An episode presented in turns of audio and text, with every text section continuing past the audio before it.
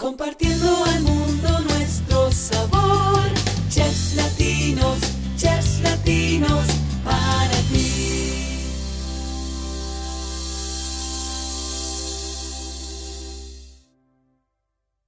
Hola, estás escuchando Chef Latinos Podcast. Yo soy Karina Guzmán. Y bueno, cada semana conocemos la historia de un chef latino, descubrimos cómo ha sido su recorrido por la gastronomía. Hoy nos vamos hasta Los Ángeles, California, a conocer más sobre el chef Carlos Bojorques. Él es originario de El Salvador, pero reside en Los Ángeles. Y bueno, lleva más de 30 años como cocinero. Actualmente es sus chef ejecutivo en Prime Steakhouse Sheraton en Los Ángeles. Y bueno, vamos ahora sí a conocer su historia. Hola Carlos, gracias por estar aquí. Bienvenido. Hola, buenos días. Muy bien, gracias. ¿Y usted cómo está? Muy bien, muy bien, muy bien. Carlos, en tu adolescencia emigraste a los Estados Unidos, pero quiero saber que me cuentes antes, ¿cómo era tu vida en El Salvador antes de llegar a, ese país? Uh, sí, bueno, pues como todo salvadoreño en la época que yo crecí, mi, niñez fue muy, ¿cómo le podría decir? No, ah, no necesariamente triste, pero sí lamentable por la guerra que tuvimos, la guerra civil. Ah, desde la edad de los cinco años, cuando empecé mi escuela, yo empecé trabajando en la agricultura con mis uh, padres, uh, tíos de mis padres, y este, de ahí me fui desarrollando cuando crecí este, y fui a la, al bachillerato. Ya es entonces la guerra se puso más, el, más conflictiva en El Salvador. Por ende, este, la mayoría de personas que estamos aquí, de, eh, que tenemos la edad de 30, 40, 50 años, este, pasamos casi por lo mismo, la misma historia, diferentes eh, estados de aquí de la Unión Americana. Uh, le podría decir que fui un niño de la guerra, como decimos allá en El Salvador. Este, nuestra historia a veces es muy triste. Ah, me llevaron al ejército como unas, le podría decir, cuatro de tres a cuatro a cinco veces, pero nunca casé alta por, debido a mi edad, a mi corta edad. ¿Y por qué te llevaban? ¿Que tus padres querían que, porque querían que entraras al ejército? No, es que en ese entonces, como le repito, era conflictivo el, el, la situación en mi país y el servicio militar no es obligatorio, es voluntario, pero por la guerra eh, que estaba, en, la situación que estaba en ese momento, eh, lo, nos reclutaban ya sea de un bando o del otro bando. Uh -huh. Entonces, de uno a esa corta edad, pues lo único que hace es huir, huir y huir y, y, y, eh, y las persecuciones eran muy constantes. Entonces el estudio eh, bien era bien difícil en ese entonces. De ende yo este, ya no logré graduarme de mi bachillerato, saqué mi high school, que el noveno grado, por decirlo así, uh -huh. y, luego este, cuando entré a mi bachillerato, fue cuando cada vez que iba al colegio me, me reclutaba eh, y, y, el ejército ya me llevaba por dos, tres días el fin de semana y era constante. Entonces, este, pero por lo mismo, por mi corta edad, era más grande, se, siente, se oye gracioso, pero era más, era más grande el arma que, que mi cuerpo. Entonces, y a, a, base de eso, yo tuve que prestar servicio, uh, le llaman servicio militar, pero civil en, uh -huh. en, el pueblo donde yo crecí. Y yo tenía, ¿qué? Tenía yo apenas 13 años y prestaba mi servicio civil en la comandancia civil para cuidar nuestro pueblo, para, para poder así evadir el, el, el, el, reclutamiento al ejército, para poder seguir estudiando. Pero agoté todos mis recursos y, y lamentablemente eh, falleció muchas, muchas, pero muchas personas en mi país. Y en esas uh, personas falleció la, uh, asesinaron a la persona de que me estaba ayudando a estudiar. Eh, en ese entonces, cuando ya llegamos a esa etapa, tuve que emigrar acá a los Estados Unidos. A, a, la primera vez que yo me vine fue a los 13 años, es el primer intento. ¿Cómo, cómo viniste? ¿Solo a los 13 solito, años? Solito, me vine eras, la primera Eras un chamaco. Sí, así es. Este, esta es la primera vez que lo estoy diciendo porque mi familia obviamente lo sabe y mis amigos, uh -huh. uh, porque varios de ellos vinieron conmigo en ese entonces ya después que yo, ¿verdad? Pero cuando yo tenía mis 13 años, la primera vez, el primer intento lo hice a los 13 y fracasé, nada más llegué a, a Chiapas. Y, eh, después este, me, me, cuando me tiré el río, ese, el, el, el fronterizo Guatemala con México.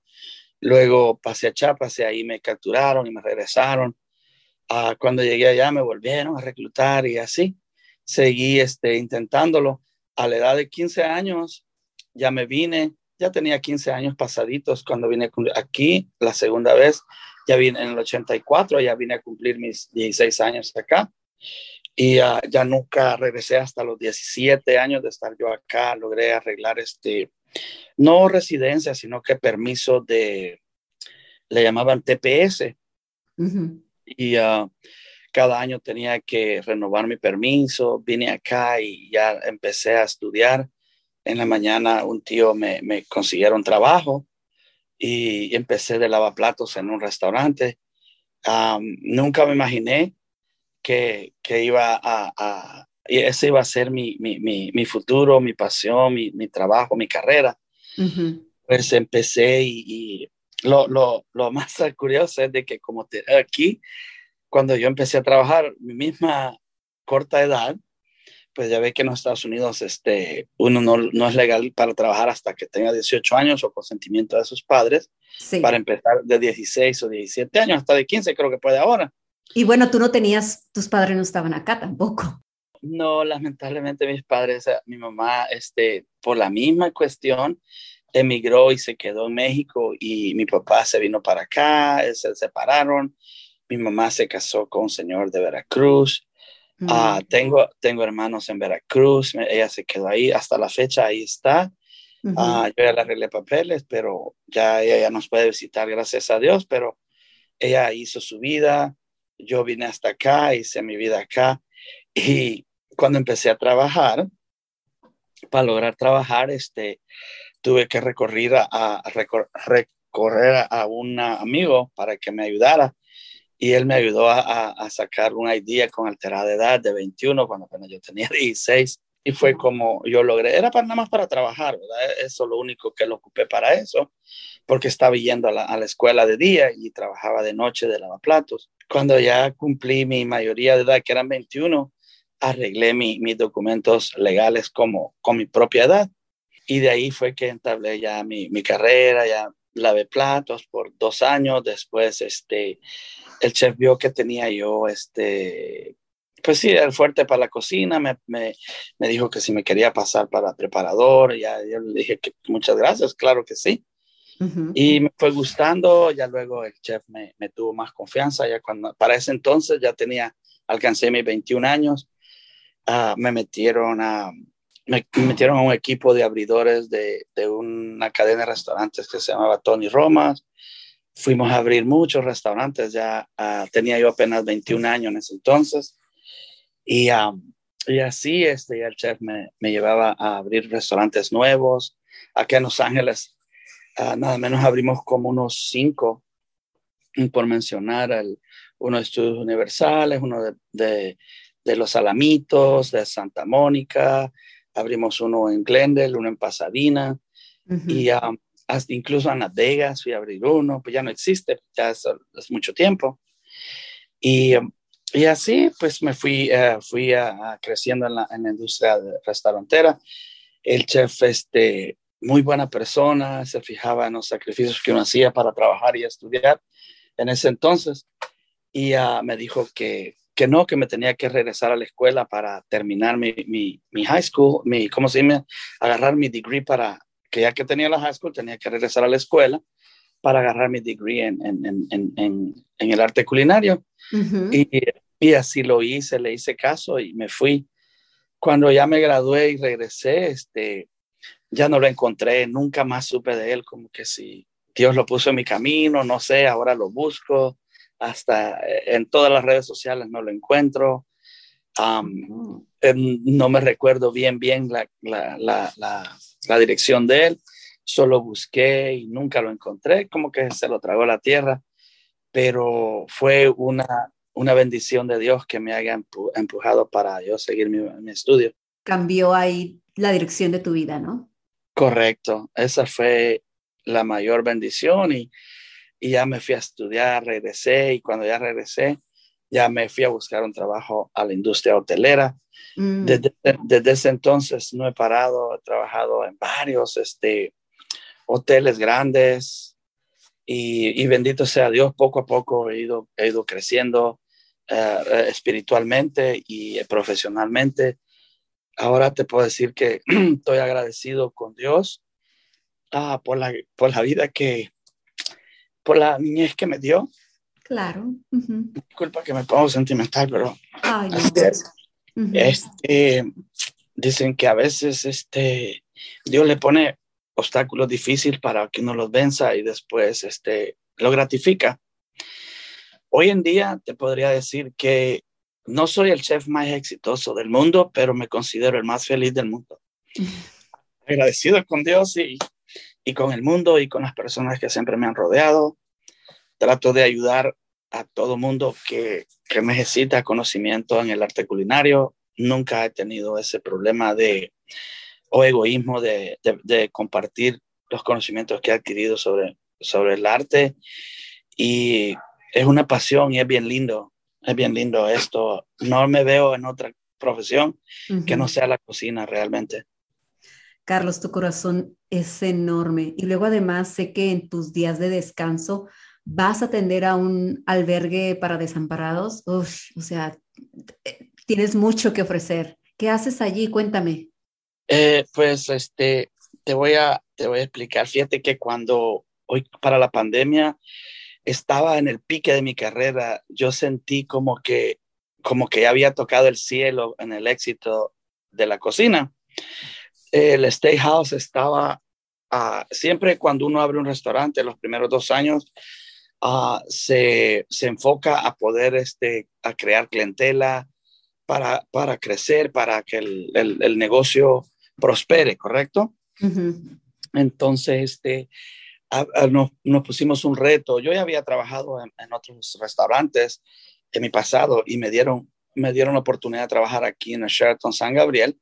Abrimos una, un steakhouse, pero de cero, empezamos de cero, eh, haciendo menús nuevitos porque lo íbamos a abrir.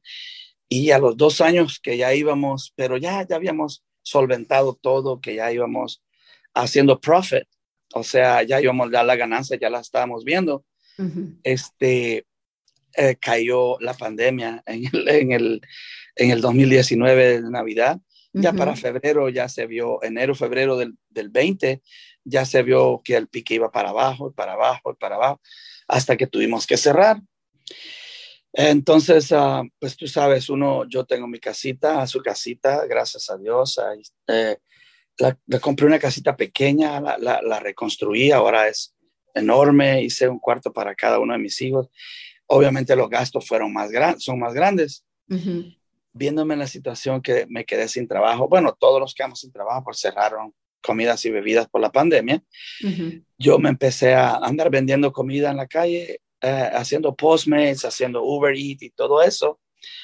En una de esas me llamaron ah, de una agencia que necesitaban ayuda para los desamparados y yo este, anteriormente no lo había hecho porque estaba enfocado en, en, en, en las tejas.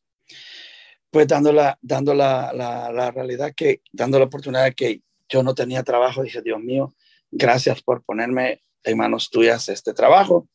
Y me fui a, a, a seguir haciendo eso.